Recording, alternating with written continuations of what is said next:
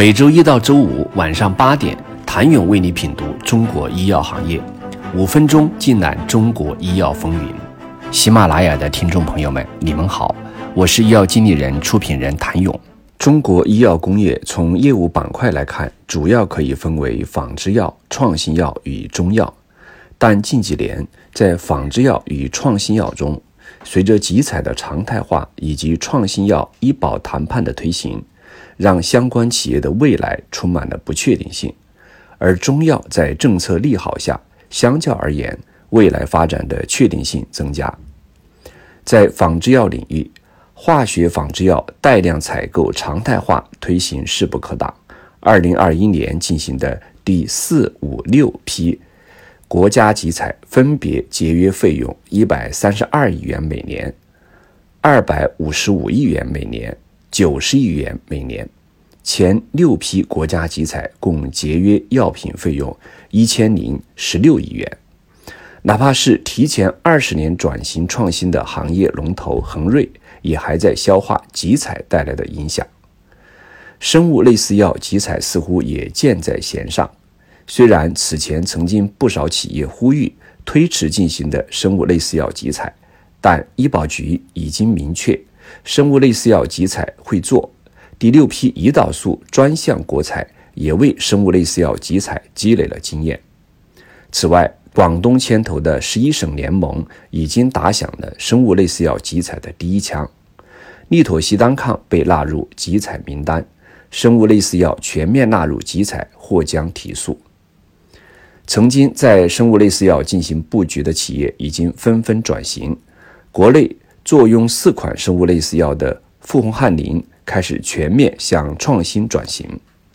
国际上巨头也开始退出生物类似药领域，如博健向三星出售了主要业务为生物类似药的三星生物的合资股份，全球仿制药巨头辉智将生物仿制药业务出售给了印度公司。创新药是未来必须做，这个大方向一直坚定。但随着国谈后不放量、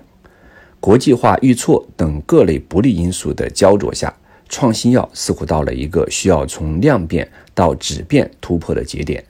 创新药商业化后，何时真正能够补益公司前端研发，形成资金链正向循环，而不是一直烧钱买未来？产业界和投资者似乎一直在等这个信号。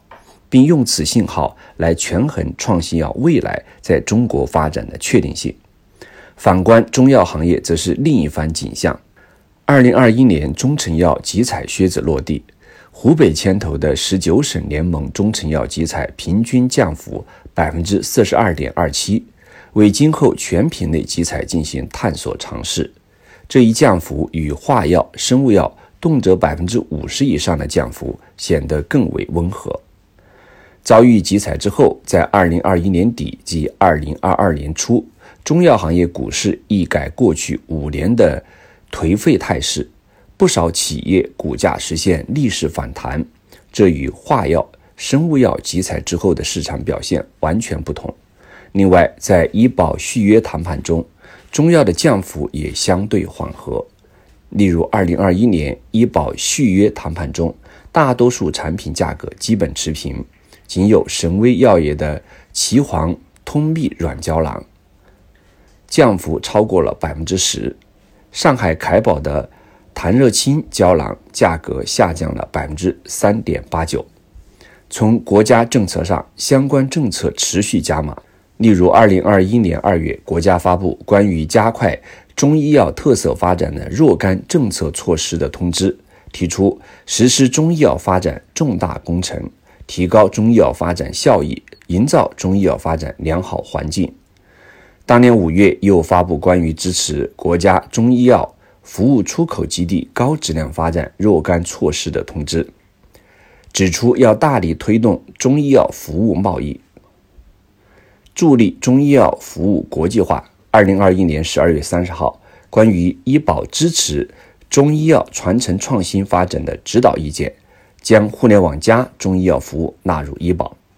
加大医保对中药和中医特色医疗服务的覆盖范围，中医医疗机构可暂不实行第二级付费等。该政策的发布，甚至被业内人士认为，直接引爆了中药行业在二级市场的表现。二零二二年首个交易日，A 股百分之二十中药股涨停，并且政策对中药配方颗粒解禁。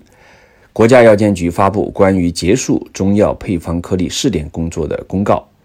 中药配方颗粒的品种申请由此前的审批制改为备案制，并将其使用范围由此前的两千四百六十一家中医院扩展至所有的医疗机构，允许药品有不超过百分之二十五的加成。在一系列政策的支持下，以及符合中药特色的审评审批的推动下，